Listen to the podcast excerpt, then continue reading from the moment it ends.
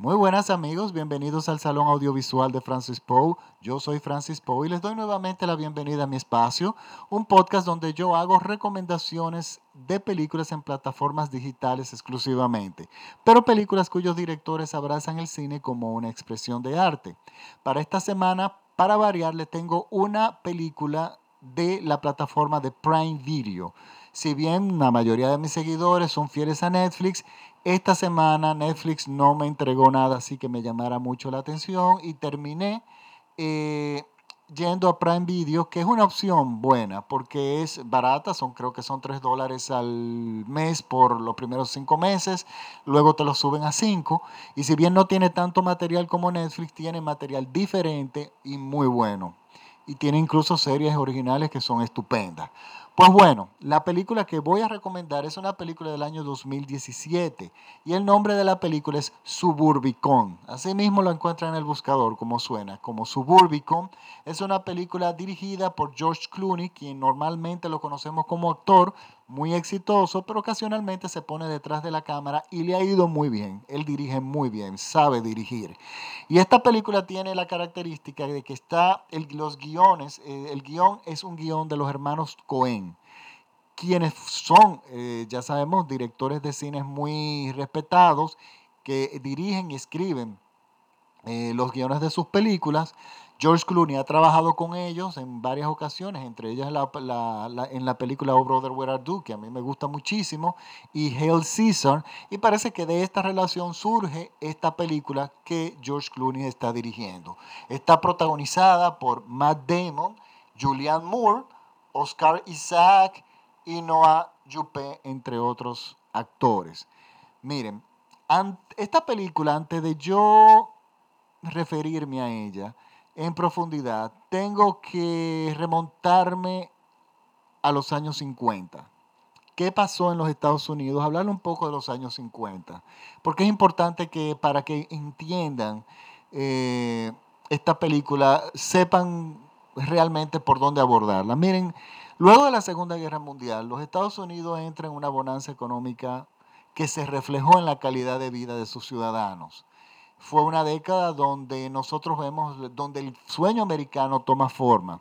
Si vemos toda la publicidad que existía en los años 50, de cualquier producto, de cereales, de muebles, de, de, televisores, vemos a una familia perfecta. Vemos un padre muy formal, con una familia normalmente de dos hijos, la madre una ama de casa que se quedaba en la casa, el padre era el proveedor, pero era también la, la, figura, era una figura patriarcal, o sea, lo que, se decía, lo que decía el padre era lo que se hacía en la casa, pero vivían muy buena vida, tenían un, un, un coche del año, todas las casas, veamos esas casas perfectas en los suburbios de los Estados Unidos, donde la comunidad era muy unida, donde todo funcionaba muy bien.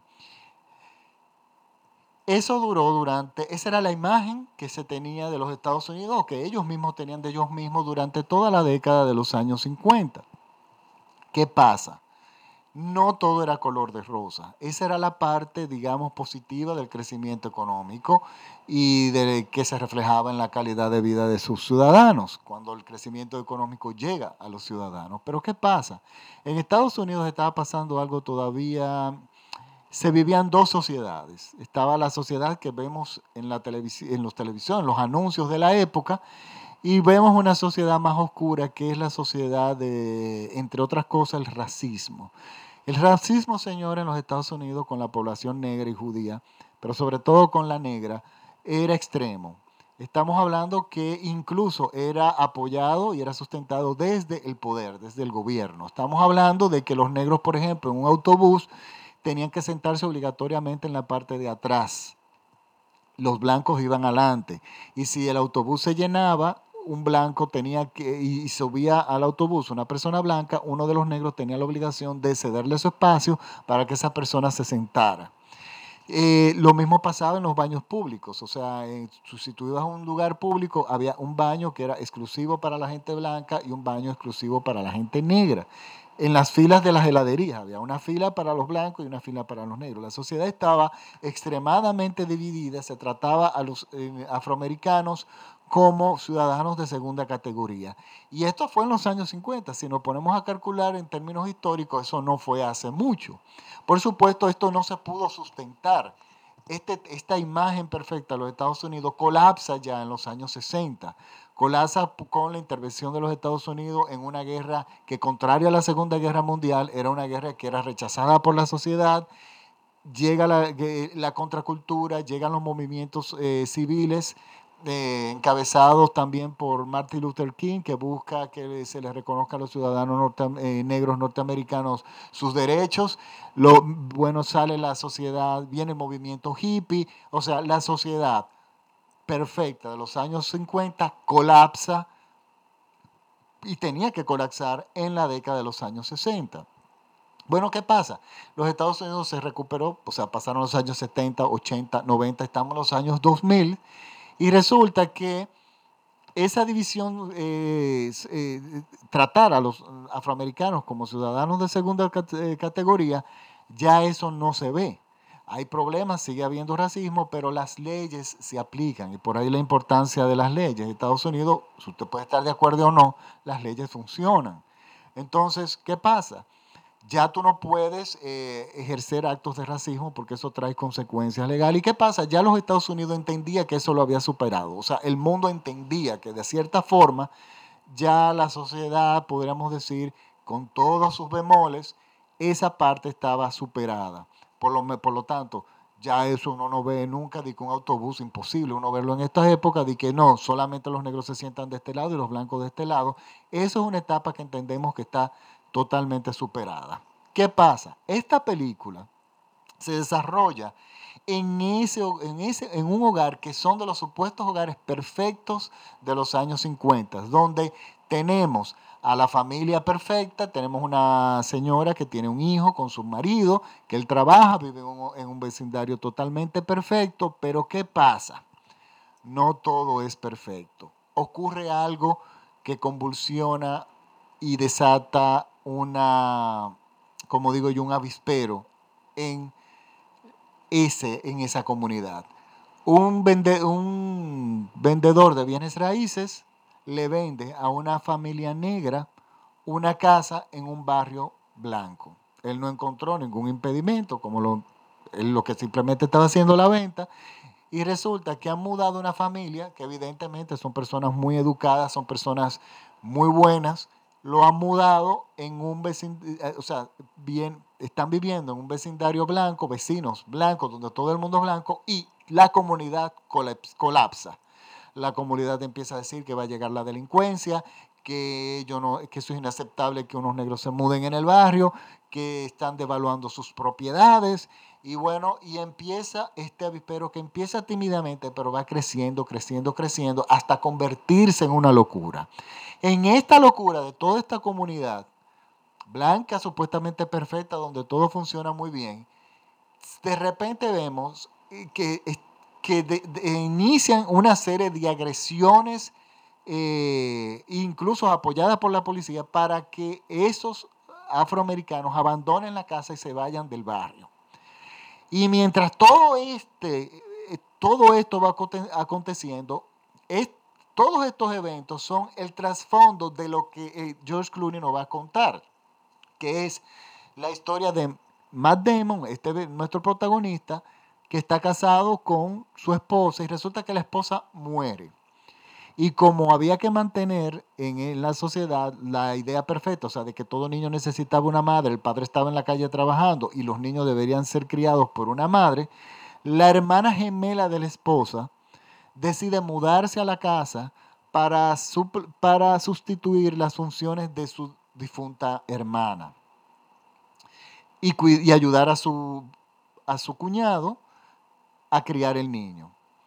Entonces, bueno, eso todo el mundo lo ve muy bien porque ella se está sacrificando por la memoria de su hermana, el, niño necesita una madre, él, necesita una madre porque el padre tiene que estar en la calle trabajando. Entonces, Aquí es donde se oscurece todavía más la película. Y entonces, ¿qué hace George Clooney? George Clooney crea una comedia negra, pero crea al mismo tiempo un thriller, pero al mismo tiempo es una fuerte denuncia social de la sociedad de esa época, o sea, desde los Estados Unidos de, de, la década de los 50.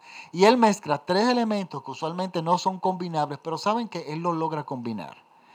Él logra combinar la comedia negra con el thriller. Claro, como no estamos acostumbrados, y ese fue el punto donde de hecho la mayoría de críticos atacaron la película, porque los el señores, el cerebro de nosotros nos engaña.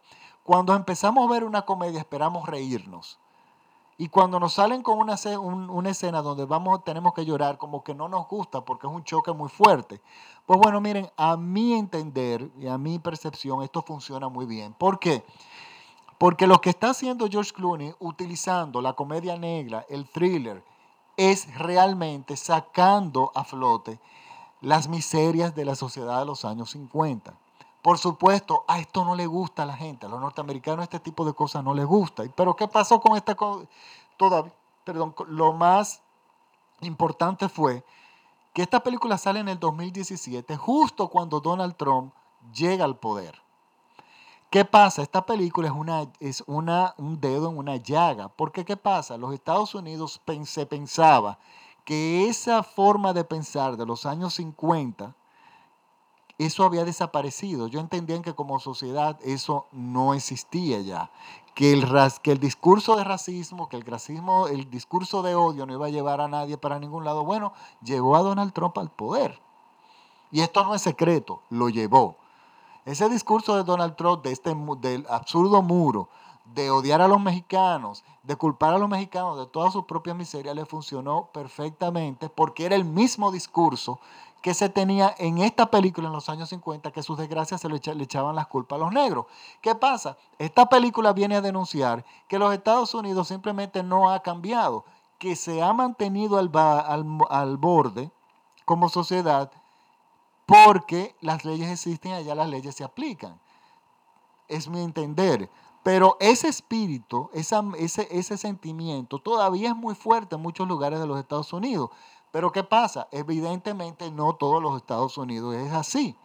Y es una sociedad que está muy dividida en ese aspecto. Y esta película lo presenta. Miren, yo les voy a decir un pequeño spoiler, que no es nada trascendental para la película, para que no le voy a echar, eh, a echar a perder la película realmente. Miren, la última escena de la película que vemos es un plano general donde vemos la casa de nuestro protagonista y la casa de los negros, o sea, de los afroamericanos que se mudaron al lado, que le construyeron un muro de madera. Este muro, este plano final, donde evidentemente vemos esta, esta, esta verja esta, que divide, alta y de hecho rústica y mal hecha, estas dos casas, es realmente el muro de Trump con México.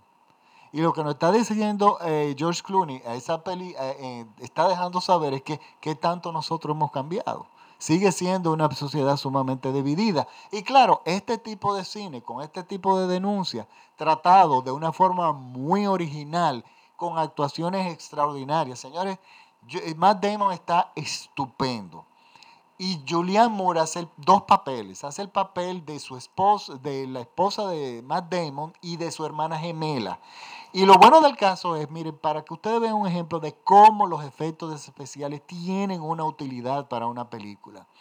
En esta película vemos secuencias donde están los tres, Matt Damon, Julianne Moore y la hermana de Julianne Moore, o sea, ella haciendo dos papeles simultáneamente en la pantalla.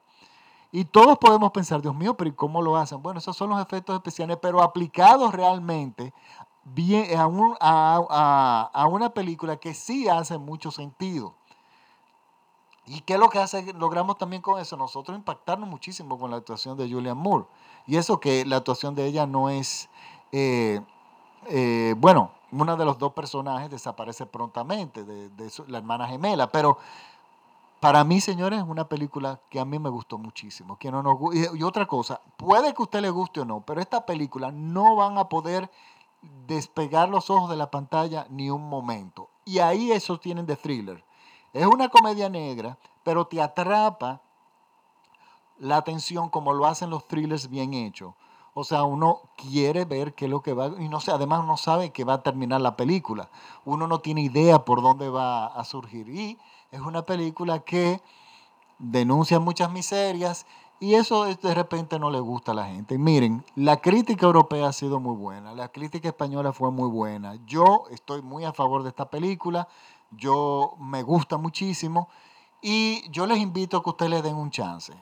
Creo que le va a gustar a mucha gente, eh, pero hay que saber dónde mirar. Pero ese bueno, esa es la magia del cine. Entonces, bueno, ahora sí, me despido hasta la próxima semana. Les pido excusas de haber subido este podcast un poco más tarde, pero el calor que ha hecho en la República Dominicana eh, me llevó este fin de semana a estar fuera de la casa. o sea que nada, se nos adelantó el verano como todos los años.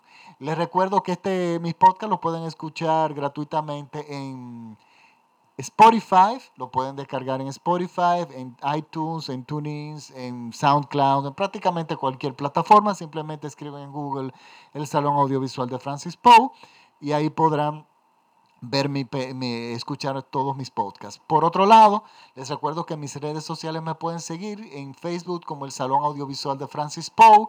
Ahí yo voy a colgar el enlace directo del podcast, así como el trailer de la película y el acceso, si es posible, directo en Prime Video. Y también en Twitter me pueden seguir como arroba Francis Poe y en Instagram como arroba Francis Poe. Entonces, bueno, les recuerdo que este programa es escuchado en todo México vía radiola.com.mx. Un saludo a mis compañeros allá de Radiola y a mis seguidores en todo México. Pues bueno, ahora sí me despido y hasta la próxima semana. Chao.